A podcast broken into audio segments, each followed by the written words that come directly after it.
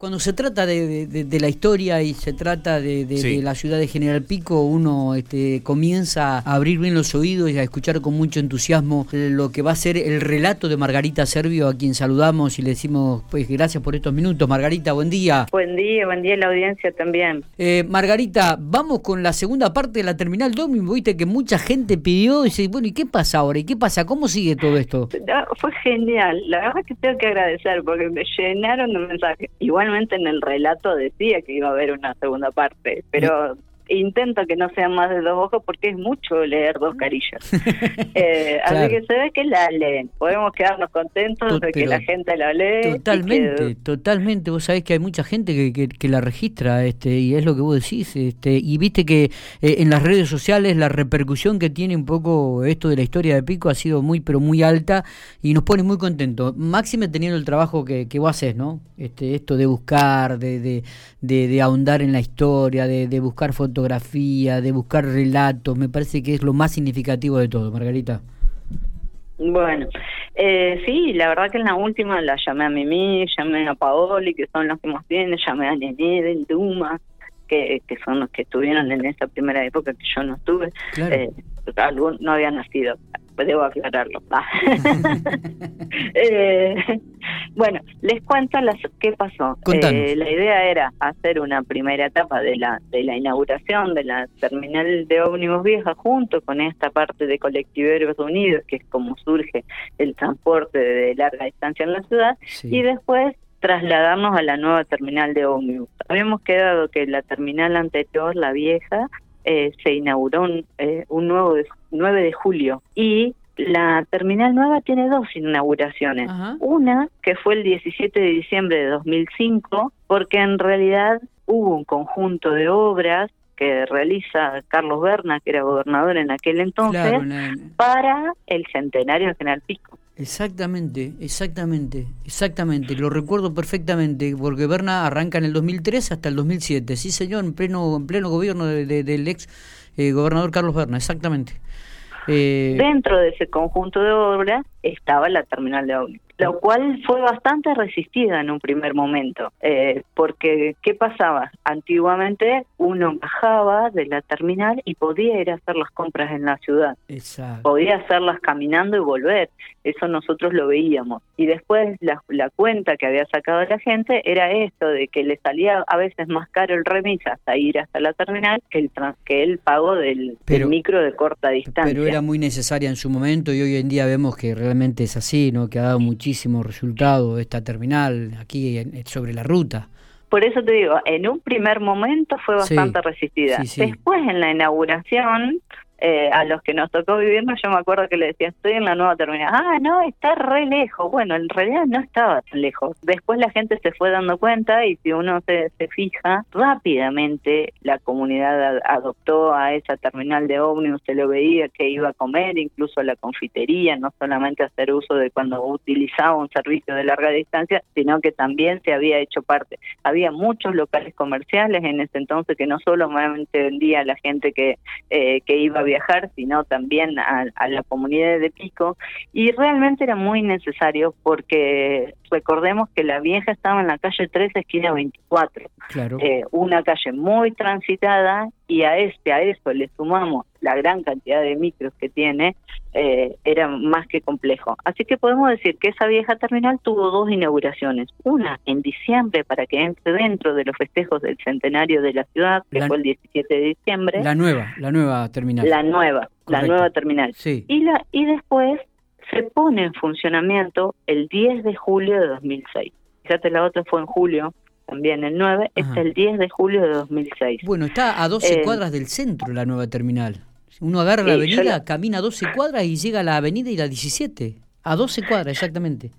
Yo, siempre le decía eso. Le digo, son 10 cuadras. Claro. yo había sacado 10. Yo siempre le decía, son 10 cuadras. Y agarraba y, a veces me llamaban y decía, ¿dónde estás? Acá, en el medio del campo. Pero ves, un, viste cuando decís, eh, no estábamos en el medio del campo, estamos a 10 cuadros, pero bueno, los piquenses somos bastante vagos para caminar, debemos reconocer eso, estamos acostumbrados a que todo, a que todo esté cerca. Bueno, la cuestión es que eh, de corta distancia se traslada el Rapibus, de Maiken, que estaba Cristian Piñero en ese entonces, Cabani con Rubén Reina, Autotransportes y Turismo General Pico, de Juan Carlos y Pedro Capellán, Tumascat, donde está Nené Tarpín. Nené es una de las, yo digo, es uno de los íconos de la terminal. Sí. Y el primer micro que llega es Dumas. El primer micro que llega a esa nueva terminal es Dumas. Como había contado anteriormente, René, Nené está en los años, desde la década del 70 que Nené está en la terminal. O sea que, que es un símbolo, un ícono. Uno espera verla ahí. Y realmente es mucho el sacrificio que se hace. Ella está desde las 4 de la mañana esperando el primer micro y a la hora que vayas nené está ahí, solucionando todo tipo de, de, problemas, porque digo, más ahora en COVID creo que nunca se ve igual. Antes era, el nene quiere venir, no tengo pasaje, ¿qué hago? Nené hacía hasta combinaciones para que los, los nenes que son eh, estudiando en Córdoba llegaran a pico. Ya he visto muchísimos de esos trámites. Bueno, hoy con, imagínate que con COVID tienen que suspenderlos porque tienen fiebre, suspenderlos porque están aislados. Eh, es muy complicado el transporte hoy. Perfecto. Pero sí. No digo que es cierto, digo que Nené es la figura más representativa que en este momento tiene la terminal de General Pico, ¿no? Sí, sí, y después lo que tenemos es a, Carlos Paoli, que tiene la empresa Varón, que también está desde, desde la década del 70 Eh, trabajando, y bueno, ese creo que es uno de los personajes más queridos también. Él obviamente es chofer, no lo vemos tanto eh, como, como a Nené, pero es uno, es uno de los personajes más queridos. Bueno, eh, Expreso del Oeste, que tenía Balestena, sí. Digo, el Plumita también que iba por Ingeniero Luis y por esa zona, si no me equivoco, Margarita, ¿puede ser? El plumito también, sí, no, es que por eso digo, son muchos los servicios que tiene. Si tuviéramos que hablar servicio por servicio, nos va a tomar todo el año con, con, la, terminal. Eh, por eso yo agradezco un montón, pero bueno, por ahí uno trata de, sintetizar, ¿no? Quizás lo más interesante, porque todo es interesante, y creo que en la nota anterior yo lo digo, es anónimos para algunos y muy importantes para otros. O sea, eh, en, la historia de, cada uno de los, de los integrantes de la, de la terminal. Bueno, después larga distancia tenemos Nueva Chevalier, que tenemos María, María Cuta, eh, Expreso Alberino, al Rolly Rolero, que también súper súper famoso él, porque muy comprometido también con el deporte de la comunidad, de la ciudad como su padre. Exacto. En el TUS a Marta Sacra, en Andesmana a Rubén Sepúlveda, en Flechabús a también Rubén, eh, Cóndor Estrella a Marta, y en el Pullman General Belgrano Carlos Benítez y obviamente en el Dumas a, a Nené. Esto va rotando porque o sea son servicios que son concesionados. eh, estos serían las caras de los boleteros. Andesmar incluso ya ha cambiado. Claro. Eh, pero bueno, como decían en el anterior, en realidad la, las terminales son pequeñas familias. Esa gente pasa mucho tiempo eh, los boleteros pasan mucho, mucho tiempo. Yo siempre digo, los horarios de los terminales son muy crueles. Fíjate que los, los micros de largas distancias llegan a las 6 de la mañana. ellos antes tienen que estar ahí y los últimos se van a las 12.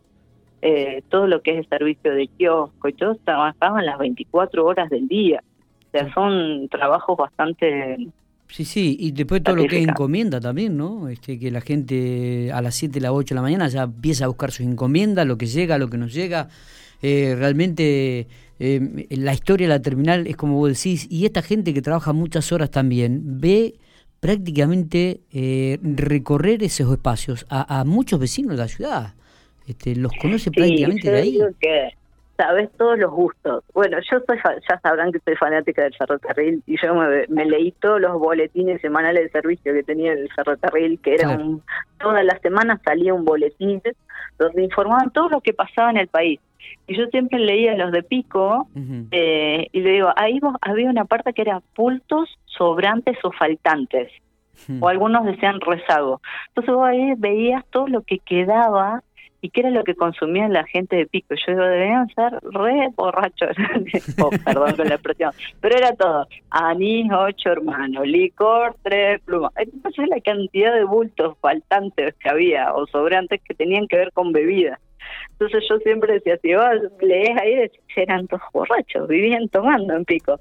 Eh, y en realidad yo digo que, que cuando uno ve las encomiendas, puede ver cómo es la vida de la ciudad yo siempre que un pueblo nuevo, ¿de qué vive este pueblo? ¿Viste? Cuando mirás así, decís, ¿de qué vive? Claro. Bueno, vos ves ahí en, en esas encomiendas, puedes ver qué empresa exporta, qué empresa, qué empresa exportaba, eh, incluso a nivel en el ferrocarril te, hago, te hablo incluso a, que, que hacían exportaciones a otros lugares del mundo. Bueno, acá ves qué empresa piquense está mandando eh, a otros lugares del país, puedes ver qué bultos están llegando, de qué zonas, puedes ver a dónde viajan, puedes saber cuándo están de vacaciones, cuándo no.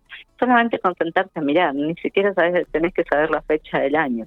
Eh, creo que pasa todo. Y es fantástico el sentarte a ver todas las emociones que pasan por una terminal. Está, está. Bueno, Margarita, este, gracias por estos minutos, como siempre. Has enriquecido la mañana con esta historia de la terminal. La segunda parte y de esta manera cerramos, ¿eh? La segunda parte cerramos y tenemos re lindo, léanlo, por ahí es más lindo, por ahí es más lindo leer. Léanlo y veamos la última parte de la terminal.